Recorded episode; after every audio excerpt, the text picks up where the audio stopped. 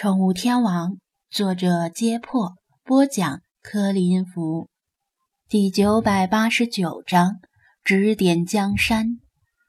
正常的猫鼻子上是不可能穿鼻环的。张子安一听王雅宁说雕像脸上有金灿灿的鼻环，先是一愣，因为猫神雕像上的鼻环已经被老茶切断，并且。被他送去龙凤珠宝店回收了，现在估计早已融化成金水，然后重新浇铸成金饰品，戴在那个妹子的手指上。那这雕像上的鼻环是哪里来的？他们面对的这尊猫神雕像是复制品，只有鼻环是与真品同时代的产物。但是由于在暗无天日的地下埋藏了两千多年。已经失去了纯金原本的色泽，谈不上金灿灿，不知道的人肯定会误认为是黄铜。王雅宁一口咬定鼻环是金灿灿的，令张子安有些怀疑，这到底是不是店里丢失的那座雕像，还是大英博物馆里那尊真货也成精了？但是没听说最近大英博物馆有失窃的新闻呢。或者还有一种可能，就是由于信仰之力在他身上凝聚，这尊仿制品已经取代了真品的地位。就如菲马斯代替人丁丁成为精灵，而他拥有力量，激进成为精灵之后，游戏就按他希望的样子给他恢复了鼻环。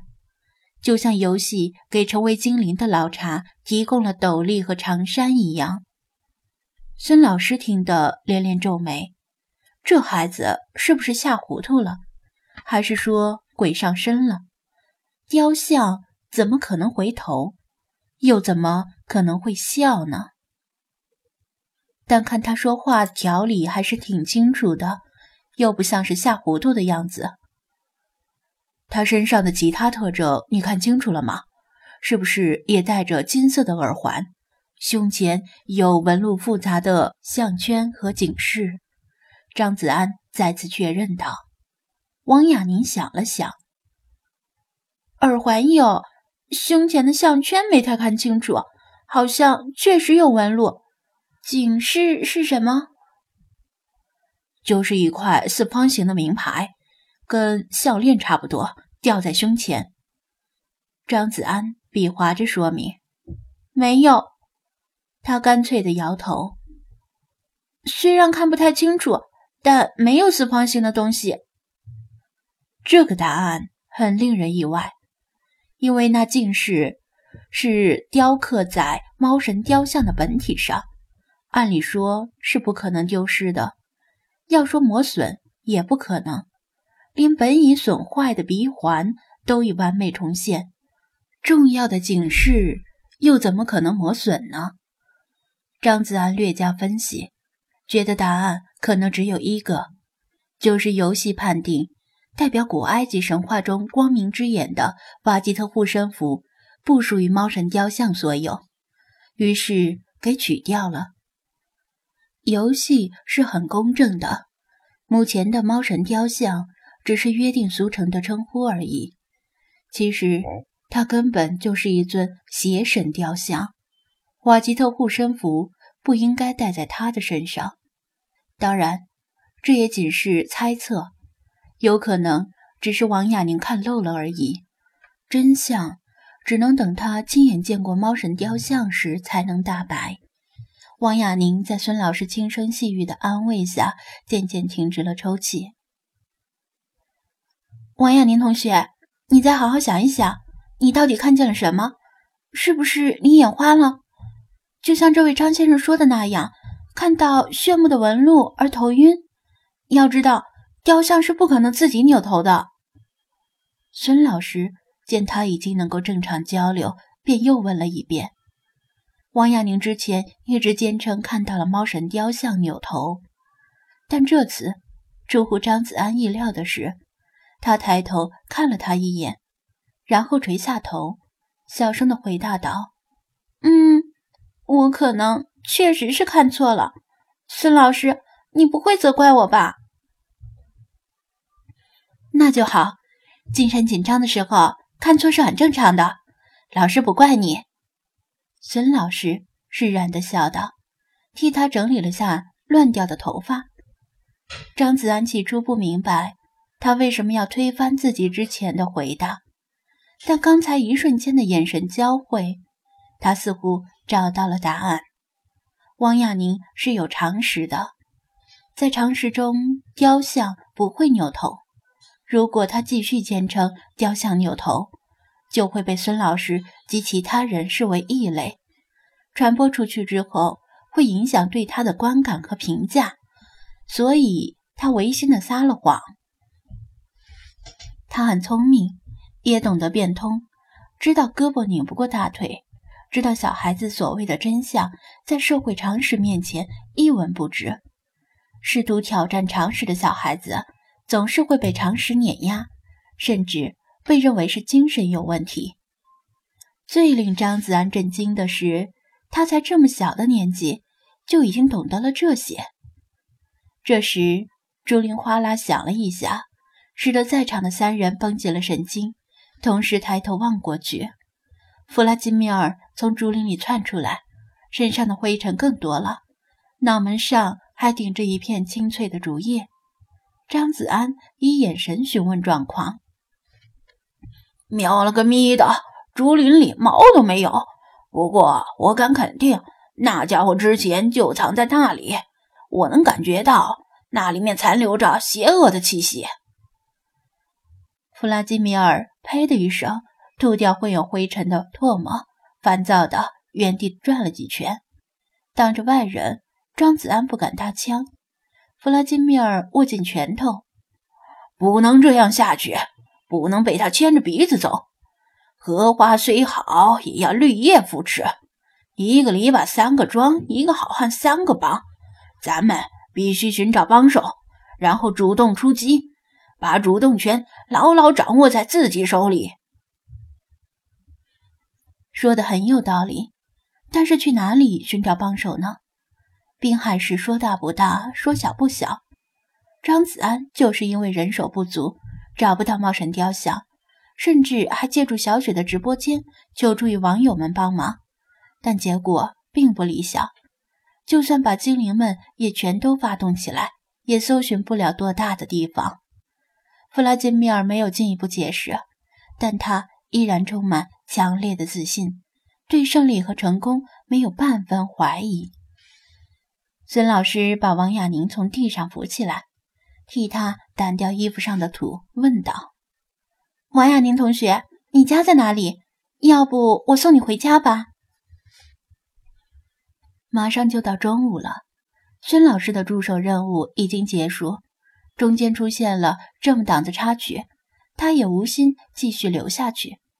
王亚宁却摇头：“不用了，谢谢老师。”我自己能回去，这怎么行？你刚刚受了惊吓，还是我送你回家吧。孙老师怕他精神恍惚，路上再出什么事就不好了。但是王亚宁死活不同意。孙老师转头看见张子安在旁边，以班主任的语气，半强迫的分派任务：“张先生，你和王亚宁同学是一起来的，要不？”你送他回家吧。张子安无奈的摊手，我也不知道他家在哪儿啊。那至少把他送回中华路小学附近。孙老师坚持道。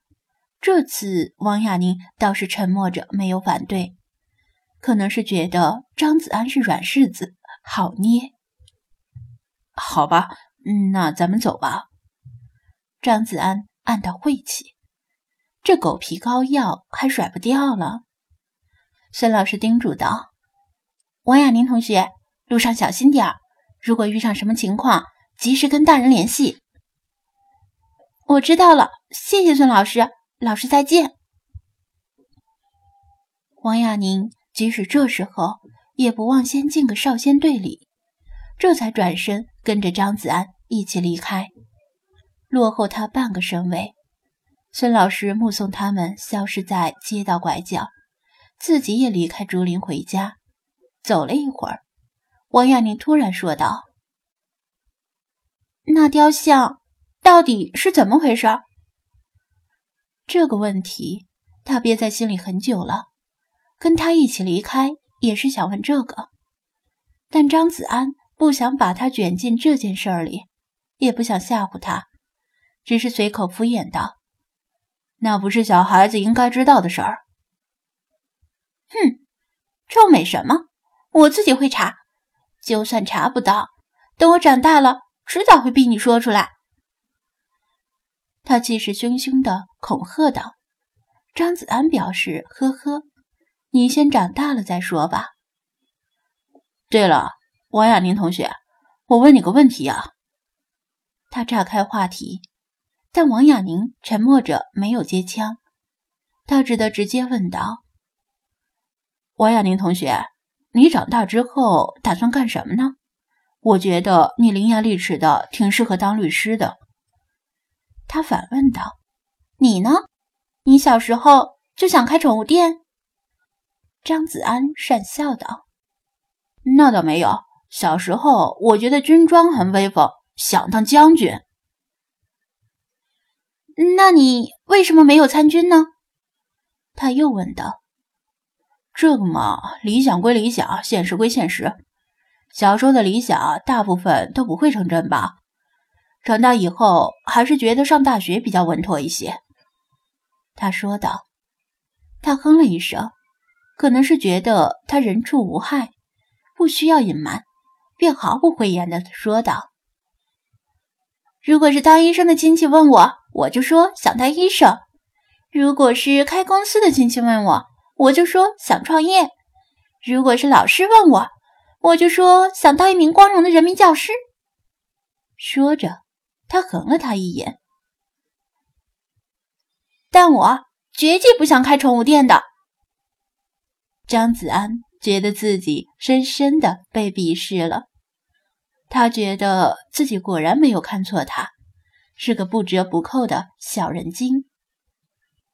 那你真正想干什么呢？他装作没听懂的问道。他伸出三根手指。我想干这个。张子安心说：“这小丫头居然还打起哑谜了。”也罢，闲着也是闲着，陪你猜一猜。我知道了，你是想考上国内 top three 的。名校，他灵机一动，笑道：“小时候啊，我以为将来是上北大还是上清华而苦恼，后来我发现自己想多了。”他露出一副“你怎么傻乎乎”的表情，放弃治疗班，干脆的说道：“我要混进体制内，坐上前三排。”张子安，这个前三排。大概不是指班里的前三排吧？那应该是按大小个儿排列的。弗拉基米尔赞叹道：“果然是早上六七点钟的太阳，志气可嘉。贾同学少年风华正茂，书生意气，挥斥方遒，指点江山，激扬文字，粪土当年万户侯。”张子安觉得，二十年后，不仅要逃离滨海市，说不定连国内都不能待了。